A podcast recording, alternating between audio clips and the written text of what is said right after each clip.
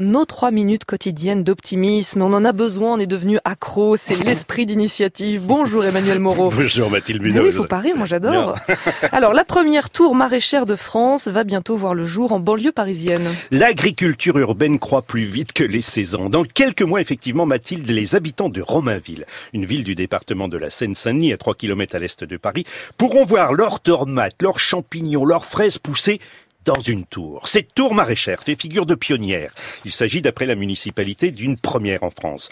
Le chantier, dont le coût est estimé à 5 millions d'euros, est lancé. La première pierre a été posée il y a 15 jours. Et à quoi ça va ressembler À une serre géante? Exactement. Le bâtiment ressemble à une serre géante, verticale et transparente. Elle sera bien visible car elle sera implantée au cœur de la ville au plus près des habitants.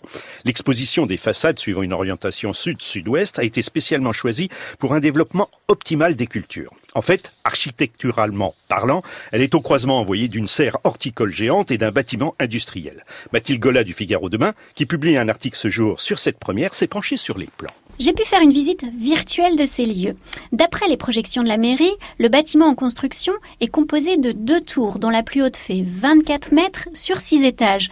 Au premier, on pourra trouver des tomates. Au quatrième, des champignons, par exemple. Il y aura des fruits et légumes, des pousses, des plants, et tout sera optimisé par des spécialistes de l'agriculture urbaine. Cette tour futuriste est en fait un moyen de renouer avec le passé du département, autrefois terre d'accueil de maraîchers et de vignerons. Et comment ils vont pousser euh, tous ces fruits et légumes? Bah évidemment, Mathilde, on va pas retrouver les méthodes traditionnelles. Tout poussera hors sol. Les fruits et légumes seront alimentés par des substrats issus 100% de produits organiques. Il n'y aura pas d'engrais chimiques, ni de pesticides, ni de chauffage, ni lumière artificielle, et tout cela sur six étages. Et cette ferme citadine va produire combien de tonnes par an? Eh bien, les estimations tournent autour de 12 tonnes par an de fruits, légumes, champignons, fleurs comestibles, plants et semences. Une belle récolte, certes, mais cela revient à fournir en fait 200 familles, ce qui est en fait assez peu pour une ville qui compte 25 000 habitants.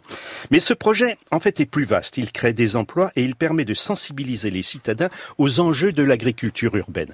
Un secteur amené à se développer dans les futurs, dans la future métropole du Grand Paris, mais aussi ailleurs à cause de la perte des surfaces agricoles au profit de l'urbanisation. Les grandes métropoles du monde s'intéressent de plus en plus à ces méthodes car elles sont confrontées à la raréfaction des terres cultivables.